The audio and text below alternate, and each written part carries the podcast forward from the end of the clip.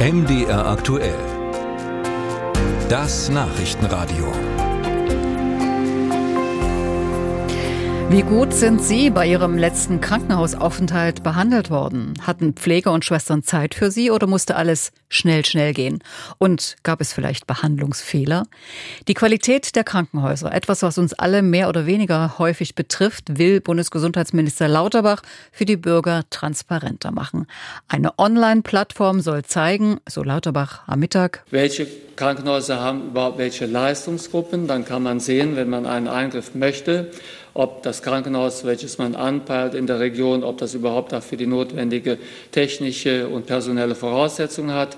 Man kann dann auch sehen, wie hoch ist eigentlich die Facharztdichte, wie hoch ist die Pflegedichte, wie viele Komplikationen hat es gegeben, wie oft wird der Eingriff gemacht. Das sind hochrelevante Daten, sodass das jeder auch leicht nutzen kann, wird das eine Atlasform haben sagt der Minister. Krankenhausbetreiber befürchten dagegen ein neues Bürokratiemonster und haben auch sonst Zweifel, ob das eine gute Idee ist.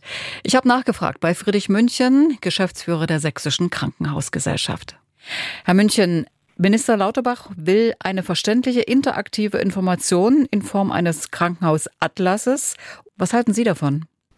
Ja, das ist ja grundsätzlich eine gute Idee, ähm, nur das gibt's ja schon. Also wir haben zum Beispiel das Deutsche Krankenhausverzeichnis oder die Weiße Liste, das ist ein Angebot der Krankenkassen, wo Patienten entsprechende Angaben auch finden können. Und wir haben die Qualitätsberichte der Krankenhäuser. Nun ist das so, dass äh, die natürlich zum Teil auch nicht so einfach zu lesen sind. Und wir hätten uns gewünscht, dass man das, was man hat, äh, fortentwickelt und zum Beispiel zu einer, was ja sicherlich sinnvoll ist, äh, zu einer Plattform zusammenführt und den Patienten äh, zur Verfügung stellt, anstatt jetzt innerhalb von einem halben Jahr ein ganz neues System aus dem Boden zu stampfen, das wahrscheinlich dann auch sehr stark fehlerbehaftet sein wird. Sie haben es gerade gesagt, diese Krankenhausqualitätsberichte, die findet man nicht unbedingt im Netz. Ich habe mir vor unserem Gespräch mal äh, auf www.deutsches-krankenhaus-verzeichnis.de angeschaut. Da fand ich zwar Fachabteilungen, zum Beispiel im Krankenhaus in Döbeln oder in Borna in den Kliniken und wie viele Betten äh, die Häuser haben, aber über die Qualität habe ich da nichts gefunden. Naja, da müssen Sie richtig schauen. Also Sie können schon im Deutschen Krankenhausverzeichnis nachlesen, äh, wie viel äh, Fälle zum Beispiel ein Krankenhaus erbringt. Und äh, also da sind schon noch Qualitätsdaten hinterlegt. Ich habe Kritik gehört, unter anderem auch von der Deutschen Krankenhausgesellschaft, die Zulieferung von Daten, dass das sehr mhm. bürokratisch wird. Wie bürokratisch wird das aus Ihrer Sicht? Ja, also das Problem liegt ja darin, dass dieses Krankenhaustransparenzregister arbeitet äh, mit Leistungsgruppen und mit Levelzuordnungen. Das bedeutet, die arbeiten mit Daten, die es noch gar nicht gibt. Äh, Leistungsgruppen oder Levelzuordnung, die sollen ja erst die Länder machen, jetzt macht das der Bund. Und äh, für diese Zuordnung benötigt das äh, Bundesministerium für Gesundheit also ganz viele Daten der Krankenhäuser.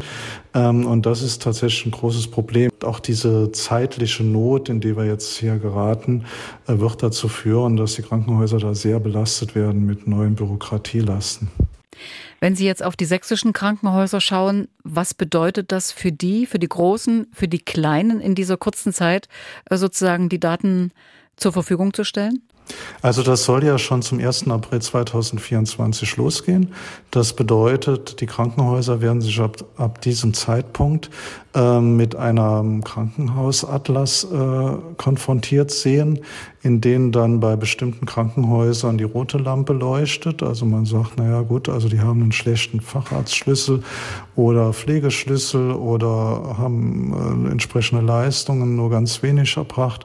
Und äh, andere Krankenhäuser werden sich dann wiederfinden bei bestimmten Leistungen mit einer grünen Bewertung. Und äh, hier ist mal zu fragen, äh, wenn das dann so schnell kommt, wer haftet eigentlich dann, wenn das Krankenhaus äh, dann auch die Folgen zu spüren hat. Also es ist ja so, dass äh, dann sicherlich wahrscheinlich weniger Patienten in das Krankenhaus gehen werden auf dieser, aufgrund dieser Bewertung, dass dann auch äh, Personal abwandert. Also die Folgen einer solch, also solchen Krankenhausatlas, die können für ein Krankenhaus gravierend sein.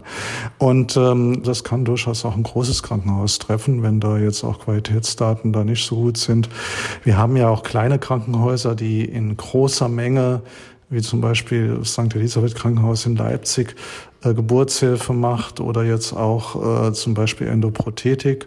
Und da kann das dann auch ein großes Krankenhaus treffen. Nur für das kleine Krankenhaus ist das natürlich viel gravierender. Wenn bestimmte Bereiche wegfallen, dann ist auch schnell die Existenz des Krankenhauses gefährdet. Das sagt Friedrich München, der Geschäftsführer der Sächsischen Krankenhausgesellschaft zum Krankenhaustransparenzgesetz. Das wurde heute im Kabinett in Berlin beschlossen. Am kommenden Donnerstag will sich der Bundestag das erste Mal damit beschäftigen. Technik.